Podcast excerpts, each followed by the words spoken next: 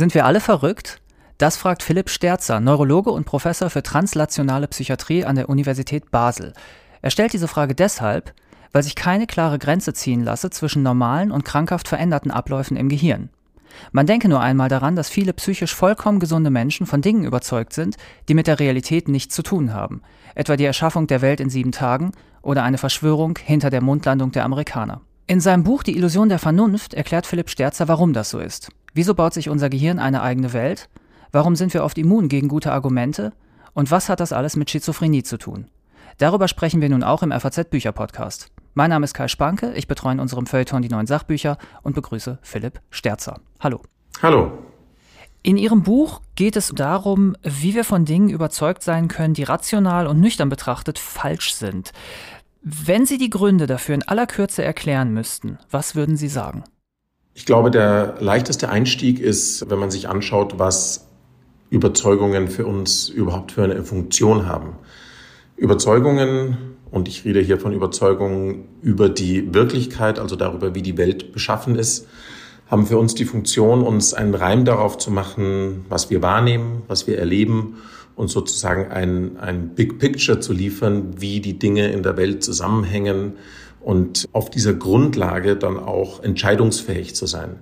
Das ist eine ganz wichtige Funktion von diesen Überzeugungen, dass wir die Dinge einordnen und auf dieser Grundlage dann eben auch handeln können. Das heißt, es ist für uns sehr wichtig, dass wir ganz feste Überzeugungen haben.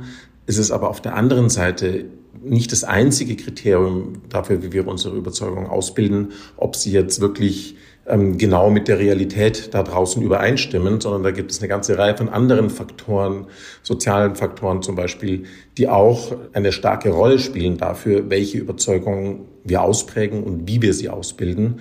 deswegen sind unsere Überzeugungen häufig weniger rational, als wir das eigentlich annehmen.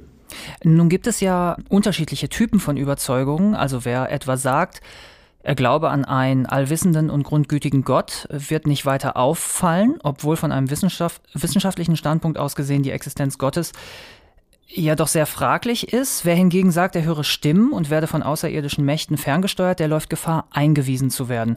Wo liegt da die, wie soll ich sagen, gesellschaftliche oder auch die medizinische Akzeptanzlinie?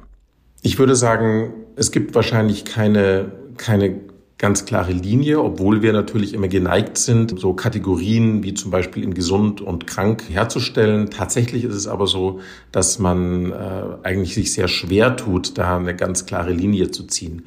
Bei den Beispielen, die Sie jetzt genannt haben, liegt natürlich auf der Hand, dass die eine Überzeugung, auch wenn sie eigentlich irrational ist, nämlich dass es einen allmächtigen Gott gibt, ja schon kulturell akzeptiert ist und eine weite Verbreitung hat, ähm, wohingegen die Überzeugung zum Beispiel, dass man verfolgt wird, vielleicht sozusagen auch noch mit irgendwelchen bizarren äh, Ideen einhergeht, dass man so eine Überzeugung hat, eine einzelne Person, das heißt, die ist nicht in einen kulturellen Kontext eingebettet und wird in der Regel von den anderen nicht geteilt und das wird häufig auch so als ein Kriterium herangezogen, wann eben Überzeugungen als pathologisch, also als wahnhaft äh, aufgefasst werden. Wobei natürlich äh, auch wichtig zu beachten ist, ähm, diese Grenzen, die man da zieht, sehr stark davon abhängen, was man in einer Gesellschaft als äh, normal oder nicht normal ansieht. Ist denn der Glaube an Gott unter bestimmten Vorzeichen als Wahn zu bezeichnen?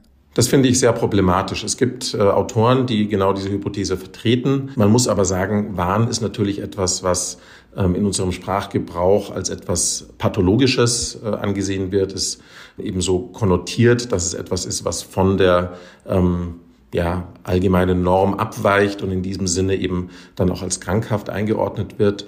Und selbst wenn man sagen würde, naja, die Kriterien, die normalerweise für Wahn angelegt werden, nämlich, dass jemand fest von etwas überzeugt ist und davon dieser Überzeugung auch nicht abweicht, selbst wenn es Evidenz gibt, die sozusagen ähm, stark dagegen spricht.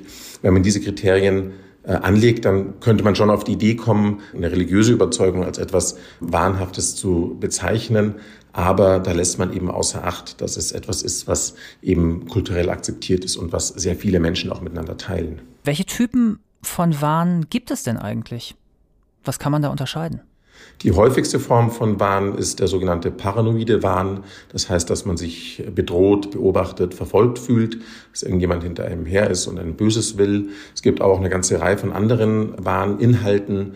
Zum Beispiel gibt es auch einen religiösen Wahn. Das ist dann häufig schwer zu unterscheiden sozusagen von einer äh, in Anführungsstrichen normalen religiösen Überzeugung.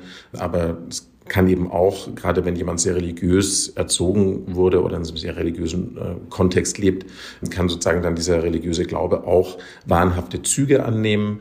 Und ähm, darüber hinaus gibt es natürlich den Größenwahn. Es gibt aber auch im Gegenteil so einen Verarmungswahn bis hin zum nihilistischen Wahn, dass man davon überzeugt ist, gar nicht mehr zu existieren. Und so gibt es auch sozusagen im Rahmen unterschiedlicher psychischer Erkrankungen sehr unterschiedliche Warnformen. Sind diese unterschiedlichen Warnformen unterschiedlich gut oder schlecht zu therapieren? Da wissen wir noch relativ wenig darüber. Die meisten Untersuchungen und auch Studien zur Behandlung von Psychosen jetzt im weiteren Sinne haben sich eigentlich auf die Diagnose Schizophrenie konzentriert. Es ist tatsächlich so, dass andere Warnformen auch auf solche Therapien, wie man sie für die Schizophrenie verwendet, ansprechen können. Allerdings ist da die Datenlage bei weitem nicht so gut, wie es für die, für die Schizophrenie der Fall ist. Das heißt, da haben wir in der Forschung sicher noch äh, einiges zu tun. Zum einen zu gucken, haben die unterschiedlichen Warnformen vielleicht auch unterschiedliche mechanistische Grundlagen auf der Ebene der, der Hirnfunktion und zum anderen brauchen wir vielleicht auch unterschiedliche Behandlungsansätze, um, ähm, um die optimal behandeln zu können. Mhm. Also zur Schizophrenie kommen wir gleich nochmal. Wir bleiben vorerst beim religiösen Glauben. Wie ist es denn zu erklären, dass einigermaßen rationale Menschen die Nicht-Falsifizierbarkeit ihres religiösen Glaubens hochhalten und darauf bestehen, eine Begründung sei nicht nötig? Ich denke, dass beim religiösen Glauben eine wichtige Rolle spielt, dass er sich eben gerade dieser rationalen Begründbarkeit entzieht. Dass also gesagt wird, wissenschaftliche Kriterien, ob jetzt etwas tatsächlich nachweisbar ist, ob es durch wissenschaftliche Evidenz überprüfbar ist, ähm, das spielt für Religion einfach keine Rolle. Wichtig ist dabei auch zu beachten, dass für viele Menschen Religion auch gar nicht so sehr diese, diesen Stellenwert hat oder dass viele Menschen auch gar nicht so sehr den Anspruch haben, äh, zu sagen, das ist wirklich wahr, äh, das ist sozusagen ein, die Religion oder die, die Bibel macht Aussagen über die Wirklichkeit, wie sie tatsächlich ist, sondern dass es eben, naja, eher so eine Art von, äh, man könnte sagen, praktischer Rationalität ist, mit der religiöser Glaube betrieben wird. Das heißt, ich frage gar nicht so sehr, ist das wahrhaftig, was ich da glaube, sondern eher hilft es mir, im Leben zurechtzukommen. Und in diesem praktischen Sinn kann natürlich ein religiöser Glaube durchaus auch rational sein. Mhm. Es gibt dann auch noch dieses Phänomen, dass nüchterne Argumente das Irrationale gegenüber nicht nur nicht erreichen, sondern in dessen Überzeugung, zum Beispiel darüber, dass die USA 9-11 zu verantworten haben, sogar noch bestärken. Warum ist das so? Ja, das ist der sogenannte Backfire-Effekt. Das heißt, jemand, den ich versuche von meiner Überzeugung zu überzeugen und von seiner Überzeugung abzubringen, ähm, hält dann erst recht dagegen und seine Überzeugung wird noch weiter verstärkt. Das hängt sicher mit der sozialen Funktion zusammen, die äh, die Überzeugung für uns haben, nämlich dass wir damit auch unsere Position, unsere Rolle in einem sozialen Gefüge auch äh, behaupten und vertreten können. Das hängt aber auch damit zusammen, dass wir natürlich ähm, ja an unseren Überzeugungen nicht so leicht, dass, dass wir sie einfach nicht so leicht loslassen wollen, dass wir ja auf, auf, auf eine gewisse ja, Rigidität von Überzeugungen auch in dem Sinne angewiesen sind, dass sie für uns auch verlässlich sein müssen. Das heißt, wenn mir, wenn dann jemand daherkommt und sagt, das stimmt aber nicht, was du da glaubst, dann kann das allein aus dem Grunde schon, dass diese, ähm, dass diese, dass unsere Überzeugungen diese Funktion haben, für uns Sicherheit und Kohärenz herzustellen, damit ja in Gefahr gebracht würde. Und die Reaktion, dann zu sagen, nee, ich, ich ordne das, was du sagst, in einen anderen Kontext ein, nämlich es ist falsch, du hast Unrecht und, und seine eigene Überzeugung dann zu verstärken, äh, ist dann eigentlich eine ganz natürliche Reaktion. Ist das in der Wissenschaft eigentlich ein Problem? Wenn ich ganz verbohrt als Forscher eine These vertrete und auf gar keinen Fall will, dass mir irgendjemand nachweist, dass die falsch ist? Das ist natürlich äh, für die Wissenschaft ein Thema. Wir Wissenschaftlerinnen und Wissenschaftler sind natürlich aufgerufen, auch immer gegen unsere eigene Irrationalität ja, anzugehen, anzukämpfen manchmal sogar. Denn Wissenschaftlerinnen und Wissenschaftler sind natürlich auch nur Menschen und haben dieselben Neigungen, kognitive Verzerrungen, zum Beispiel äh, der berühmte Confirmation Bias, immer das sehen zu wollen, was man eigentlich äh, eh schon annimmt, spielt eine wichtige Rolle. Also wir haben dieselben irrationalen Züge, die natürlich alle Menschen haben und deswegen ähm, hat die Wissenschaft natürlich auch bestimmte Regeln aufgestellt, die versucht, genau dieser Irrationalität zu begegnen. Also zum Beispiel das Peer-Review-Verfahren, dass also wissenschaftliche Artikel immer von Kolleginnen und Kollegen überprüft werden müssen, bevor sie veröffentlicht werden und einige andere Maßnahmen, die also dazu gemacht sind, eigentlich sozusagen diese irrationalen Tendenzen, die wir Menschen nun mal haben, sagen in der, in der Wissenschaft einzugrenzen, einzudämmen. Dass es nicht immer optimal gelingt, ist, glaube ich, auch klar. Es gibt ja immer wieder auch Wissenschaftsskandale, aber zumindest denke ich, es ist ein ganz wichtiger Teil des wissenschaftlichen Systems, dass es immer wieder versucht, auch diese Fehler, die dadurch entstehen, auszumerzen und sich auch immer wieder zu erneuern. Wir haben gerade 9-11 erwähnt und Verschwörungen um 9-11. Sind äh, Verschwörungstheorien eigentlich wahnhaft? Auch hier ist wieder eigentlich dieselbe Frage zu stellen wie beim Thema religiöser Glaube. Inwieweit wollen wir etwas als wahnhaft und damit pathologisch bezeichnen, was eigentlich in dem Sinne normal ist, dass sehr viele Menschen eben ja daran glauben. Verschwörungstheorien sind extrem verbreitet, viel verbreiteter, als man das vielleicht annehmen möchte. Also da gibt es Untersuchungen zum Beispiel aus den USA, die zeigen, dass in den Zehnerjahren unseres Jahrhunderts, dass da tatsächlich knapp die Hälfte der Bevölkerung an irgendeine Verschwörungstheorie glaubte. Und das ist auch nach wie vor so. Also auch bei europäischen Untersuchungen kommen ähnliche Zahlen raus. Das heißt, es ist eigentlich etwas relativ Normales, an irgendeine Art von Verschwörungstheorie zu glauben, so dass es ähm, schwerfällt, das dann tatsächlich als wahnhaft einzuordnen. Wie kommen wir überhaupt zu unseren Überzeugungen? Ist da nicht manches einfach nur übernommen? Also nach dem Muster, mein Lehrer sagt, Schiller ist besser als Goethe, also glaube ich ihm das und verkünde ohne guten Grund für alle Zeit, Schiller sei besser als Goethe. Ja, natürlich. Wir haben eigentlich gar keine andere Wahl, als uns auch äh, zu einem großen Teil auf das zu verlassen, was wir von unseren Eltern lernen, was wir von unseren Lehrerinnen und Lehrern lernen. Denn äh, es wäre ja unmöglich, all das Wissen, das wir benötigen, einfach um nur halbwegs erfolgreich durch diese Welt zu navigieren, immer wieder sozusagen neu zu lernen, ja, immer wieder das Rad neu zu erfinden. Es wäre auch gefährlich, ja. Also wenn mir, wenn ich mit meinem Vater äh, durch den Wald gehe und er sagt mir, hier, diesen Pilz, den können wir mitnehmen, den anderen da, aber den roten mit den weißen Flecken, den sollten wir auf gar keinen Fall anrühren, denn der ist giftig, da kannst du sterben, wenn du den isst ist. Also wenn, wenn ich sozusagen diese Informationen nicht bekommen würde von meinen, von meinen Eltern und, und anderen Autoritätspersonen, dann wäre natürlich mein Überleben deutlich früher in Gefahr, als das vielleicht ist, wenn ich solche Regeln von vornherein mitbekomme. Das heißt, wir sind darauf angewiesen. Andererseits äh, birgt es natürlich auch Gefahren, denn wenn wir uns natürlich dann völlig blind immer auf das verlassen, was uns gesagt wurde und nicht bereit sind, das auch mal zu hinterfragen, vor allem dann, wenn andere Menschen vielleicht andere Überzeugungen vertreten, dann kommen wir natürlich schnell, gerade im sozialen Kontext, dann in konflikthafte Situationen.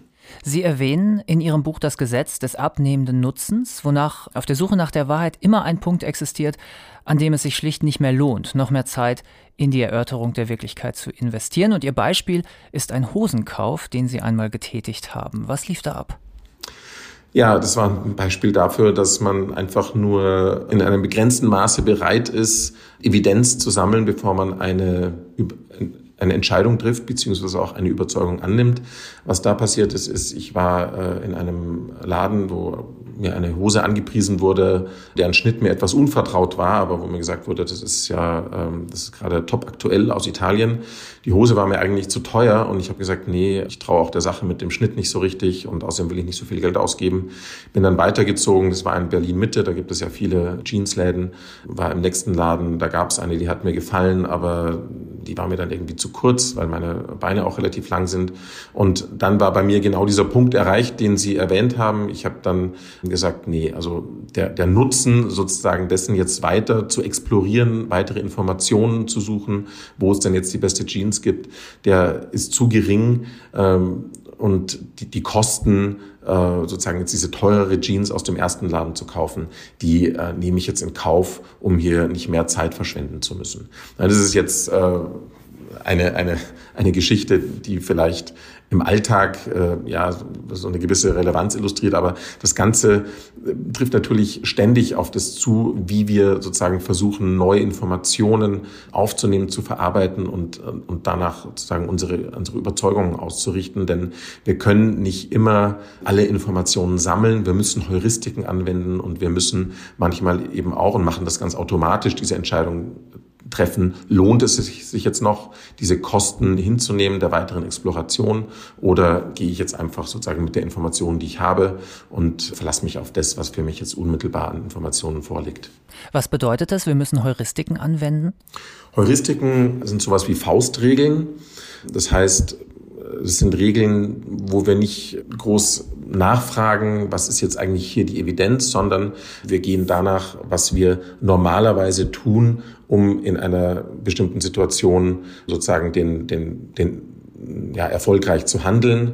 Gerade was jetzt sozusagen die solche Entscheidungen betrifft, ist so eine typische Heuristik, dass wir ja letztlich mit sozusagen uns auf die Information verlassen, die schon vorliegt und nicht noch weiter suchen, sozusagen nicht noch weitere Meinungen einholen, nicht noch weitere Informationen einholen, sondern einfach unsere Entscheidungen auf der Grundlage dessen treffen, was einfach schon da ist, damit wir ja in unseren Entscheidungen und Handlungen auch effizient sind und nicht immer wahnsinnig viel Zeit damit verbringen, die bestmögliche Option jetzt auszuloten.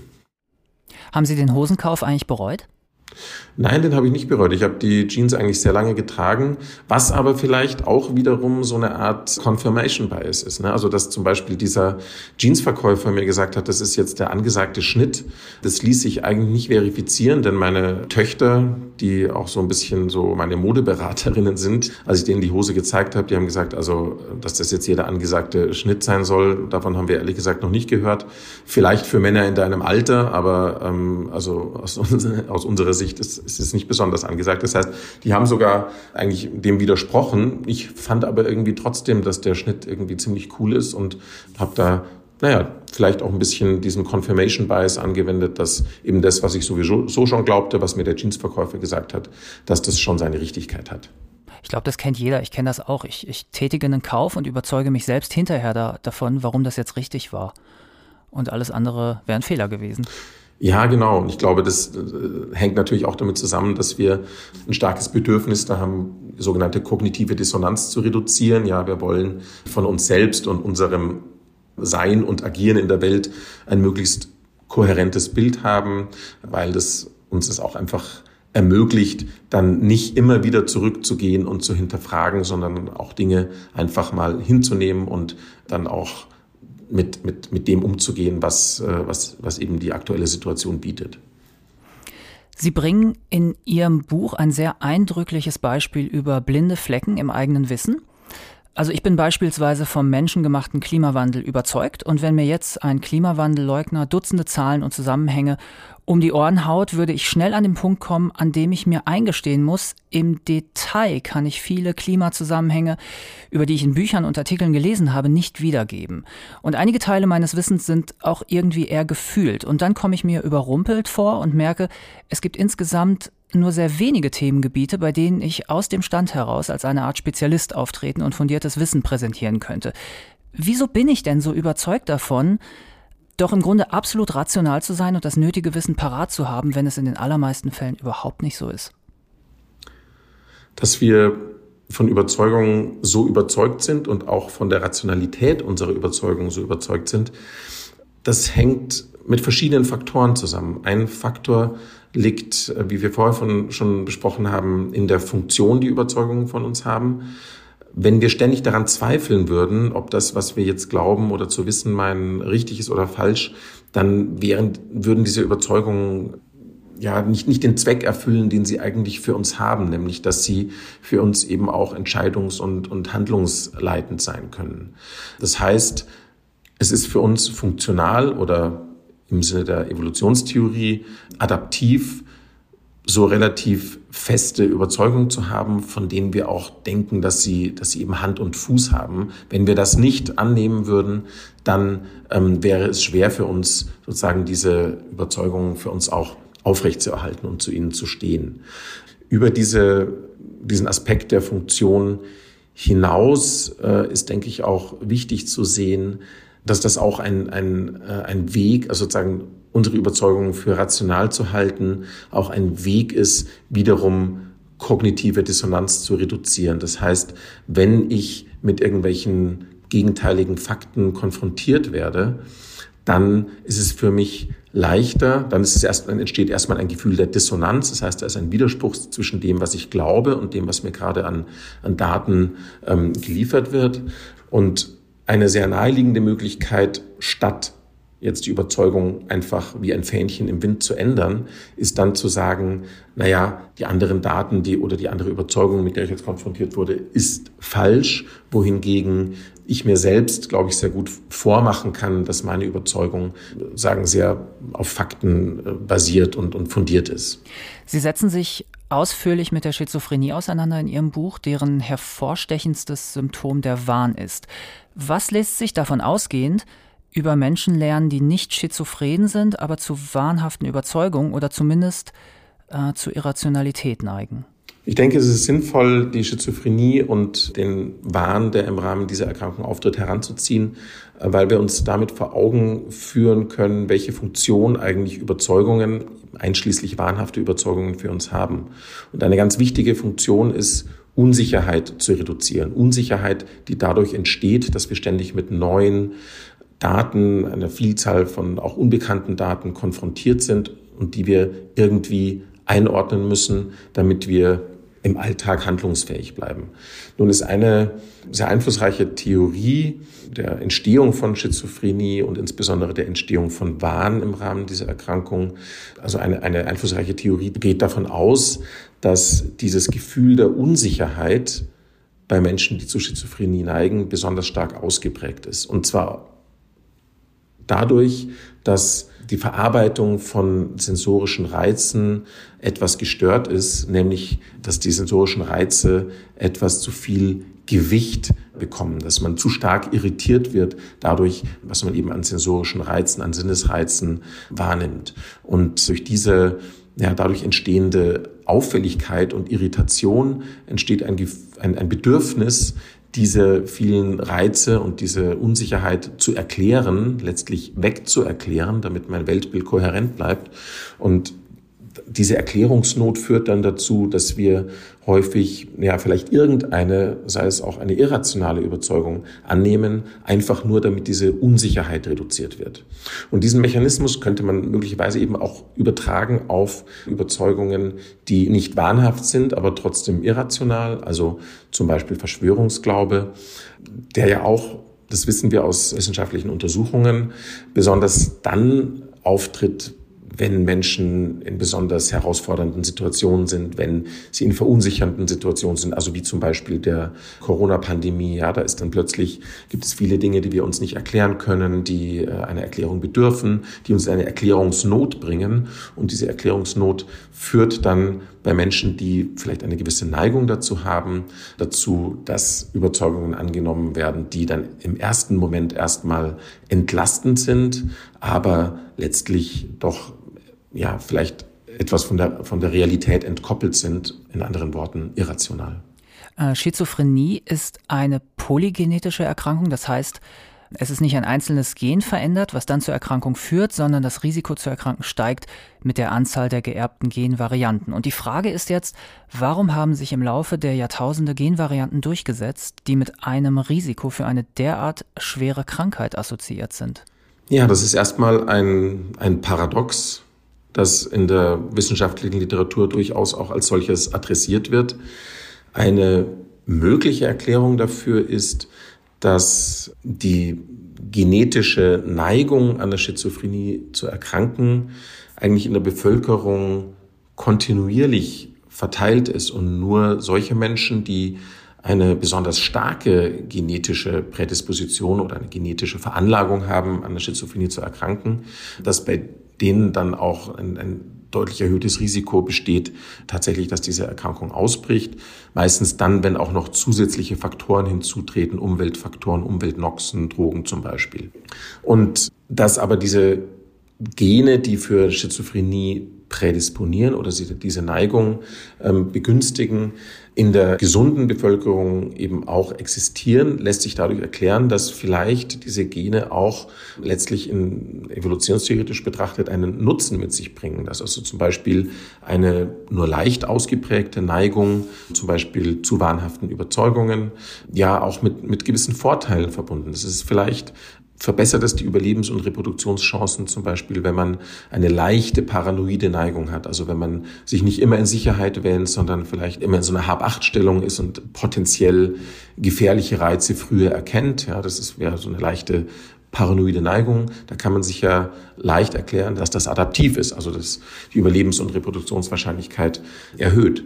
Und so kann man sich erklären, dass äh, tatsächlich diese Gene, die in einer stark ausgeprägten Form für eine äh, so schwere Erkrankung ja letztlich eine Veranlagung darstellen, dass die per se aber trotzdem auch, in, wenn, wenn die Veranlagung nicht so stark ausgeprägt ist, adaptiv sein könnten und äh, sich damit eben auch im Laufe der Evolution weiter durchgesetzt haben.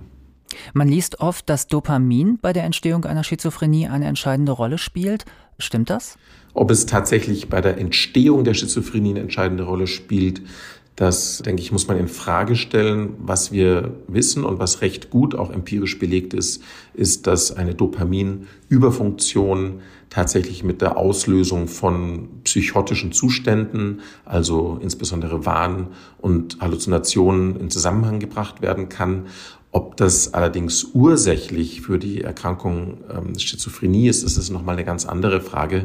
Wahrscheinlich ist es so, dass diese Dopaminüberfunktion ja, man könnte sagen, so etwas ist wie die, die Endstrecke eines äh, schon weit früher beginnenden, vielleicht auch äh, Hirnentwicklungsprozesses ist, der letztlich dann darin mündet, ähm, dass, dass es eben zu dieser Dopaminüberfunktion und dann zum Auftreten von psychotischen Symptomen führt. Aber ich würde da sehr stark unterscheiden zwischen der eigentlichen Ursache für die Entstehung, die sicher multifaktoriell ist und die man auf keinen Fall auf einen äh, Hirnbotenstoff reduzieren kann und dann Mechanismen, die vielleicht in einer äh, speziellen oder in einer akuten Situation dann zur Auslösung von Symptomen führen. Mhm. Sie bezeichnen unser Gehirn in Ihrem Buch als eine Vorhersagemaschine. Was heißt das und was hat es mit Schizophrenie oder mit Irrationalität zu tun? Mit dem Begriff Vorhersagemaschine will ich gegen diese Intuition anarbeiten, die wir ja eigentlich alle haben, Sie wahrscheinlich auch, ne, dass wir so das Gefühl haben, die Welt wird irgendwie in unseren Kopf hinein projiziert. Also ich zumindest kann sagen, ich hatte immer so in meinem Leben das Gefühl, naja, meine Augen sind vielleicht so was ähnliches wie zwei Videokameras, über die dann quasi ein Bild der Welt aufgenommen wird und dann irgendwie in meinem Gehirn verarbeitet wird. Das ist eine Intuition, die eine lange Tradition hat, auch von Descartes eigentlich relativ explizit so formuliert wurde, mit, mit Ausnahme natürlich des, der Analogie der Videokameras. Aber so kann das nicht funktionieren aus rein logischen Gründen, die wir jetzt vielleicht nicht näher ausführen müssen, aber auch auf, äh, aus, aus Gründen der, der, der Funktionsweise uns, unseres Gehirns. Demgegenüber, ja, kann man eben dieses, diese Idee von der Vorhersagemaschine stellen, die eigentlich sozusagen äh, den, den Vorgang gewissermaßen auf den Kopf stellt. Es ist nicht so, dass Informationen reinkommen und dann verarbeitet werden, sondern es ist eher so, dass das Gehirn mit einem Modell der Welt arbeitet, auf dessen Grundlage es Vorhersagen darüber macht, äh, welche Daten wahrscheinlich sind und welche Ursachen diese Daten wahrscheinlich haben. Das heißt, man kann es durchaus auch als eine, als eine deutlich effizientere Art der Informationsverarbeitung beschreiben, wenn äh, sozusagen das Gehirn schon ein Modell hat, auf Grundlage dessen es antizipieren kann, was da draußen passiert und welche Ursachen die Signale haben, die äh, sozusagen von unseren Sinnesorganen registriert werden, dann äh, müssen wir sozusagen nicht alle Informationen verarbeiten, sondern dann können wir uns eigentlich darauf beschränken, die Informationen tatsächlich zu verarbeiten, die unseren Vorhersagen widersprechen. Dadurch werden dann sogenannte Vorhersagefehlersignale ausgelöst, die dann äh, unser Modell der Welt korrigieren können oder zur Korrektur beitragen können. Ähm, und so ist es eigentlich ein äh, so ein iterativer Prozess. Also ähm, es geht sozusagen in, in, Schleifen, die sich immer wieder wiederholen. Ähm, das Modell der Welt generiert Vorhersagen, wenn die eingehenden Sinnesdaten diesen Vorhersagen widersprechen. Ähm, dann werden Vorhersagefehler Signale generiert, die dann zur Aktualisierung ähm, des Modells beitragen und äh, letztlich so das Modell immer besser machen können. Jetzt ist es natürlich so, wenn man sich das so vorstellt, dass es sehr stark darauf ankommt, wie diese Vorhersagen im Vergleich zu den sensorischen Daten gewichtet werden. Das ist ein ganz, ganz entscheidender Punkt, denn es stellt sich ja die Frage, wenn ein Datenpunkt auftritt, ähm, der meiner Vorhersage widerspricht, heißt es dann, dass ich mein, sofort mein inneres Modell der Welt korrigieren muss. Mit ich meine ich jetzt sozusagen in der Position des Gehirns, ja, muss das Gehirn sein inneres Modell der Welt sofort korrigieren, muss es das an die neuen Daten anpassen oder war das vielleicht ein zufälliger Datenpunkt ähm, in der Gesamtheit? Hm der, der Daten, die mir zur Verfügung stehen, trifft aber mein inneres Modell trotzdem zu. Deswegen werde ich jetzt durch diesen einen Datenpunkt mein Modell nicht gleich über den Haufen werfen ähm, und, und entsprechend korrigieren. Das heißt, das Gehirn ist mit der Aufgabe konfrontiert, diese Gewichtung vorzunehmen. Wie viel Gewicht lege ich auf meine Vorhersagen? Wie verlässlich sind die eigentlich? Und wie verlässlich sind die eingehenden Sinnesdaten ähm, im Hinblick darauf, ob ich jetzt mein Modell korrigieren muss oder nicht? Die Idee für die Schizophrenie ist jetzt, weil Sie gefragt haben, welche Konsequenzen dieses Modell für, die, für das Verständnis von Schizophrenie hat, ist die, dass dieser Abgleich von Vorhersagen mit den Sinnesdaten, wenn auch nur leicht, aber ebenso etwas aus dem Gleichgewicht geraten ist. Und zwar, soweit wir das aufgrund der bisherigen Datenlage sagen können, dahingehend, dass Vorhersagen etwas schwächer gewichtet werden als die Sinnesdaten. Dass also die Sinnesdaten zu viel Gewicht bekommen in diesem Prozess. Und das, das habe ich vorher schon kurz ausgeführt, äh, führt dann dazu, ähm, dass, naja, letztlich die Welt für uns schlechter vorhersagbar wird, dass wir mehr Unsicherheit haben, dass irritierende neue Daten auftreten, die wir schlecht einordnen können. Und das wiederum ähm, kann dann eben dazu führen, dass ähm, wir, dass eine Erklärungsnot entsteht, die uns dann, ähm, in, in der es dann naheliegend ist, irrationale Überzeugungen anzunehmen. Hauptsache, diese Erklärungsnot wird irgendwie gelindert. Letzte Frage. Was muss noch alles erforscht werden, damit man Menschen, die an einem Wahn leiden oder an einer ausgeprägten Schizophrenie besser helfen kann? Da haben wir noch eine ganze Wegstrecke vor uns, würde ich sagen. Ähm, es ist im Moment so, dass es gibt verschiedene Standbeine der, der Therapie, die Pharmakotherapie, die Psychotherapie, ähm, auch die ähm, Soziotherapie spielt eine ganz wichtige Rolle. Im Moment ist es so, dass wir zum Beispiel mit den Medikamenten, die wir zur Verfügung haben, hauptsächlich ähm, ja, ein, ein, eine Neurotransmitter- oder Hirnbotenstofffunktion verändern. Wir haben vorher über diese Dopaminhypothese gesprochen, eine Dopaminüberfunktion, dass wir also diese Dopaminüberfunktion letztlich mit den Medikamenten, dass wir dagegen steuern. Aber aus dem, was ich äh, vorhin dazu gesagt habe, geht ja auch schon hervor, ne, das ist, man könnte sagen, das ist nur so die Endstrecke, letztlich der Auslöser eines, äh, einer psychotischen Symptomatik. Ähm, das bedeutet, wir korrigieren mit diesen Medikamenten eben eigentlich nicht den zugrunde liegenden Prozess dafür, dass überhaupt ähm, diese, diese Erkrankung oder diese Symptome ähm, entstehen. Und da haben wir eigentlich jetzt auf der biologischen Ebene noch äh, im Moment keine besonders vielversprechenden Ansätze. Ähm, und wir sind natürlich auch mit dem Problem konfrontiert, dass die Prozesse, die zu einer Entstehung einer solchen Erkrankung führen, sehr, sehr früh im Leben wahrscheinlich schon beginnen und dass wir, um da erfolgreich zu intervenieren, wahrscheinlich sehr, sehr früh intervenieren müssten. Äh, und wenn die Erkrankung schon mal aufgetreten ist, es vielleicht schon ähm, ja, zu spät ist, äh, an, an diesen ursächlichen Stellen anzusetzen.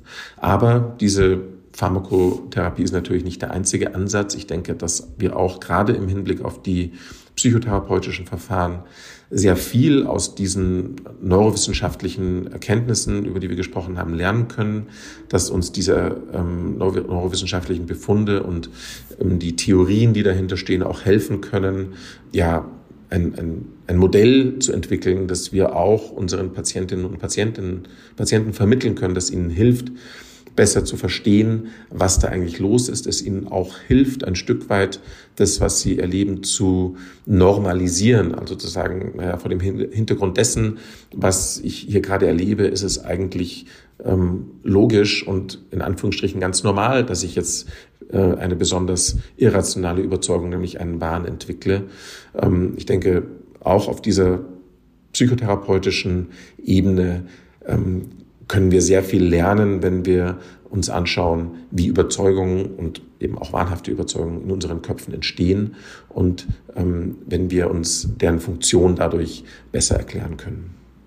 Die Illusion der Vernunft ist bei Ullstein erschienen und kostet 23,99 Euro. Vielen Dank, Philipp Sterzer. Ich bedanke mich. Weiterführende Hinweise finden Sie in den Show Notes und auf unserer Seite faz.net slash Bücher-Podcast, Bücher mit UE. Falls Sie Fragen haben, können Sie mir gerne schreiben. Die E-Mail-Adresse lautet bücher-podcast.faz.de, Bücher mit UE. Außerdem können Sie unseren Podcast abonnieren und ihn mit einem Sternchen auszeichnen.